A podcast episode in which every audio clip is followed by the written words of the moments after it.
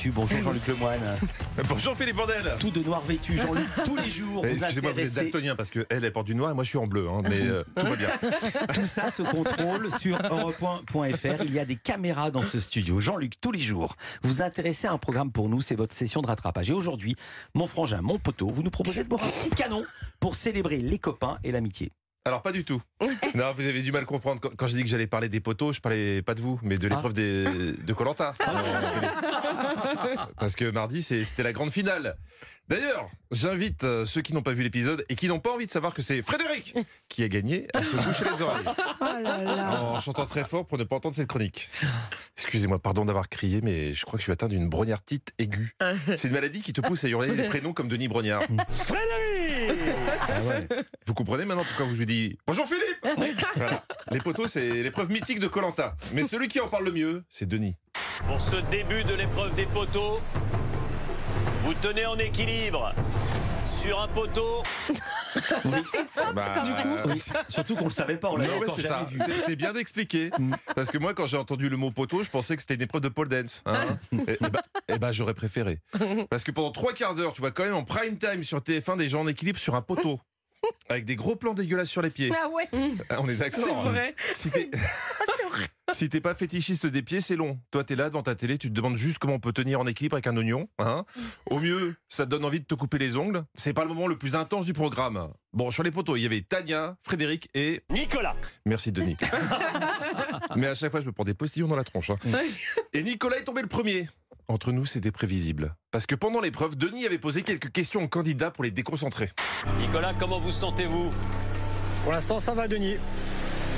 Je chante dans ma tête. Ça va du Queen au My Brandt. Alors, miser sur Mike Brandt dans une épreuve d'équilibre, je sais pas si c'était vraiment la meilleure stratégie. Laisse-moi t'aimer. Voilà, c'est Fred qui a remporté les poteaux. Mais pour la suite, il n'y avait pas trop de suspense car avant l'épreuve, les garçons s'étaient déjà entendus.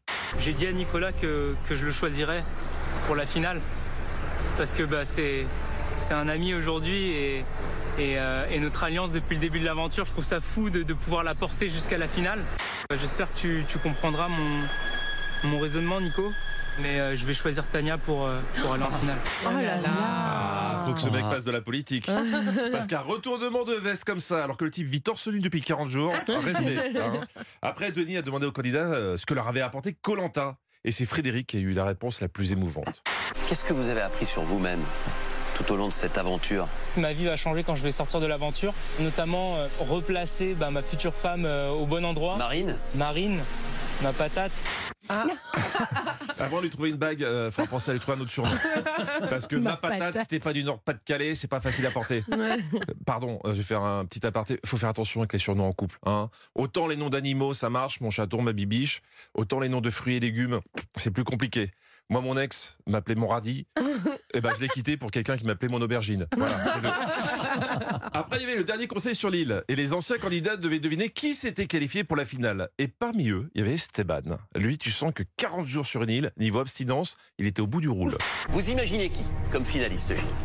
Le duo des garçons. euh, Esteban Eh ben, pour moi, à contrario, ce serait une finale 100% féminine qui m'exciterait le plus. Euh, je crois qu'il s'est trompé d'émission. Et enfin, les candidats se sont retrouvés en direct dans un joli décor de jungle en plastique à la plaine Saint-Denis. Euh, C'était pour le dépouillement du dernier vote. Avec un Denis Brognard, toujours très enthousiaste, sans doute trop. Mesdames, Messieurs, une ovation pour Nicolas. Ils sont debout, Nicolas. Et je pense qu'il y en a beaucoup devant leur téléviseur qui sont debout. Alors non, non, non, non, non, non. À 22h52, s'il y a des gens qui sont debout devant leur télé, c'est qu'ils vont se coucher. C'est- très rare les gens qui font une hola dans leur salon. Et- enfin, je crois. Et cette dernière émission, c'était l'occasion pour certains de se remém- remémorer les meilleurs moments. Enfin, quand je dis meilleurs, euh, je me comprends. Quentin, on n'a pas voulu aller jusqu'au bout du dépouillement pour pas remuer le, le couteau dans la plaie. Il est sympa, Denis. Il, il est empathique. Sauf qu'il a la mémoire courte. Hein Parce que si on remonte au portrait de ce candidat en février, je suis pas vraiment sûr qu'il ait choisi les bons mots en parlant de remuer le couteau dans la plaie. En 2020, j'ai été victime d'une agression. Pendant que je déposais ma fiche chez la nourrice, un fou m'a planté un cutter dans le bas-ventre. Aïe aïe aïe. Sacré Denis, vivement la semaine la prochaine saison. Merci beaucoup Jean-Luc euh, Le Poteau. On vous retrouve chaque jour dans Historiquement Vôtre, c'est de 16h à 18h, donc tout à l'heure à 16h avec Stéphane Bern sur